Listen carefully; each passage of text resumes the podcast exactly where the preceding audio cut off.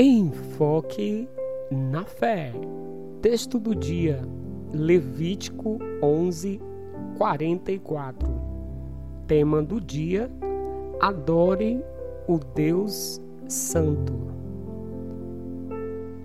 Quando falamos que Deus é santo, entendemos que ele é separado de tudo o que é comum e impuro. Deus é santo separado de toda corrupção e distinto em sua pureza. Dentre suas infinitas qualidades, a sua santidade é suprema. Dentre todas as coisas, ele deve ser reconhecido como aquele que é separado do mundo por nós, conhecido, separado para a perfeição por nós desconhecida. Ele é e tem de ser visto pelo homem como aquele que deve se manter separado. John M. Deus é santo em todo o seu proceder. Assim, todas as ações de Deus são santas. Não há impureza nos planos e propósitos de Deus. Por exemplo, Deus é santo em sua justiça. Salmos 89, 14 nos diz: Justiça e direito são o fundamento do teu trono, graça e verdade te precedem. E ainda, Deus é santo na execução do seu poder.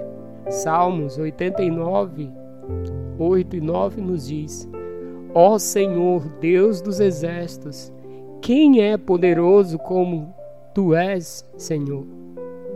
Com a tua fidelidade ao redor de ti, dominas a fúria do mar quando as suas ondas se levantaram, tu as amainas. Deus é santo na demonstração do seu eterno amor. Salmos 146, versículo 8. O Senhor abre os olhos aos cegos, o Senhor levanta os abatidos o Senhor ama os justos. Salmos 5, versículo 4 e 5. Pois tu não és Deus que se agrade com a iniquidade, e contigo não subsiste o mal. Os arrogantes não permanecerão à tua vista. Aborreces a todos os que praticam a iniquidade. Quando você passa a saber dessa verdade, precisa ter uma atitude semelhante, buscando enfaticamente o favor de Deus em sua vida, também agindo com santidade, alimentando um viver santo e irrepreensível diante do Senhor. No livro de Levítico, capítulo 11, verso 45, nos diz: Eu, o Senhor, que vos faço subir da terra do Egito, para que eu seja o vosso Deus. Portanto, vós sereis santos, porque eu sou santo. Ser-me-eis santos, porque eu, o Senhor, sou santo. Separai-vos dos povos para serdes meus. Levítico 20, versículo 26. Não devemos seguir o mundo. Não devemos se espelhar no mundo Precisamos sim ter o Senhor Deus como nosso maior exemplo de santidade. Estamos vivendo um momento diferente, onde há um vírus que mata. Isso levou a igreja a não se reunir provisoriamente, mas pela graça de Deus estamos voltando. Durante esse tempo de afastamento físico da igreja, passamos por lutas, notícias difíceis de ouvir e até mesmo quedas mas precisamos crescer em santidade. Assim voltaremos mais fortes. Precisamos lembrar que Deus é santo em todo o seu proceder. Busquemos então essa vida de santidade.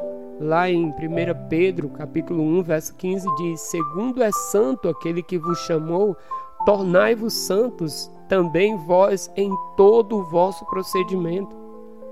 Ainda em 2 Pedro, agora 1, versículo 3 e 4, nos diz: Pelo seu divino poder, nos têm sido doadas todas as coisas que conduzem à vida e à piedade, pelas quais nos têm sido doadas as suas preciosas e muito grandes promessas, para que por elas vos torneis co-participantes da natureza divina, livrando-vos da corrupção das paixões que há no mundo.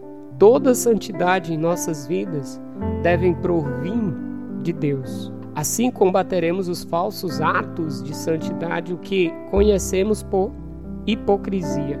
Busquemos uma comunhão real com o Senhor, afervorando a nossa vida de perfeita santidade, resistindo ao pecado, buscando seguir o verdadeiro modelo de santidade.